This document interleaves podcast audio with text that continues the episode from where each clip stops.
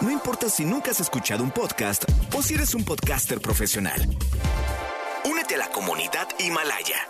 Radio en vivo. Radio en vivo. Contenidos originales y experiencias diseñadas solo para ti. Solo para ti. Himalaya. Descarga gratis la app. No importa cómo estés, siempre puedes estar mejor. Mejor, mejor. Con Gaby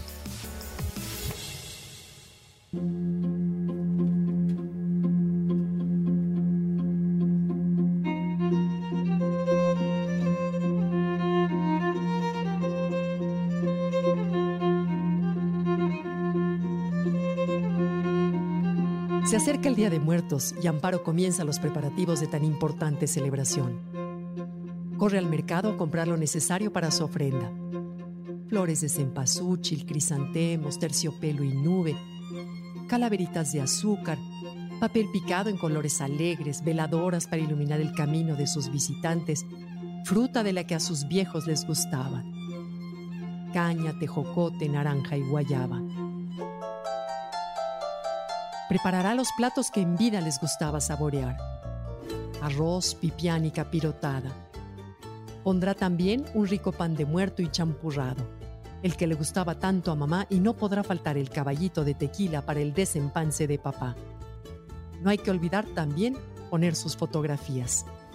Amparo le gusta conservar las tradiciones que en casa le enseñaron desde niña y que ahora transmite a sus hijos con mucho entusiasmo como poner el árbol de Navidad, la llegada de los Reyes Magos el 6 de enero, o el dinero que deja el ratón en el zapato de un niño cada que éste pierde un diente de leche.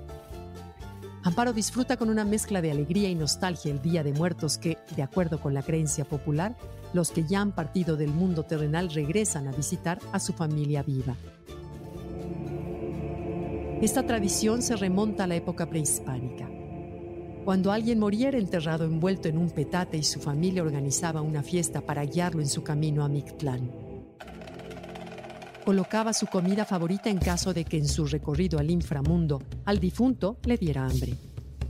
El Día de Muertos en la visión indígena implicaba el retorno transitorio de las ánimas de los difuntos al mundo de los vivos para convivir con su familia y para nutrirse de la esencia del alimento que se les ofrece en los altares puestos en su honor.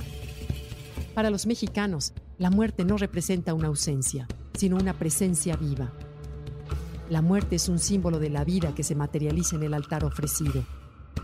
Una celebración que conlleva una gran trascendencia popular con diversos significados, desde filosóficos hasta materiales. Esta tradición se mantuvo aún después de la llegada de los españoles a nuestro país. La celebración del Día de Muertos se lleva a cabo los días 1 y 2 de noviembre y de acuerdo con el calendario católico, el primero de noviembre corresponde a todos los santos y es el día que se dedica a los muertos chiquitos o niños. Y el día 2 de noviembre a los fieles difuntos, es decir, a los adultos. Amparo recuerda una historia que escuchó de su mamá cuando era niña. Cuando todos los difuntos regresan a su eterna morada, llevan las manos llenas de todo lo que sus familias les ofrecieron en el altar, menos un par de viejitos que regresan tristes y con las manos vacías porque sus ingratos hijos no colocaron ofrenda. Amparo no quiere que esto suceda con sus viejitos y por eso dedica tiempo y mucho esmero en preparar su ofrenda. Al tiempo que recuerda su infancia, cuando sus papás preparaban una caja de zapatos y hacían triangulitos como si fueran ojos y boca, y dentro de la cajita ponían una vela. Y así salían esa noche a pedir su calaverita. Eran otros tiempos, dice con nostalgia, no había disfraces de monstruos surgidos del cine. Éramos niños con sábanas como fantasmas, esqueletos o catrinas. Al terminar el día, apagábamos las veladoras del altar y nos dábamos un festín con los alimentos de la ofrenda y los dulces que habíamos recibido de los vecinos.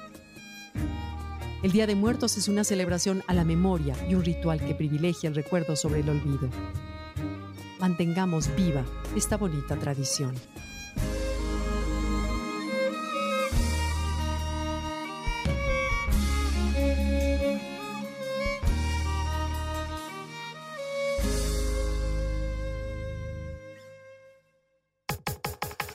Comenta y comparte a través de Twitter. Gaby-Vargas. No importa cómo estés, siempre puedes estar mejor. Mejor, mejor. con Gaby Vargas.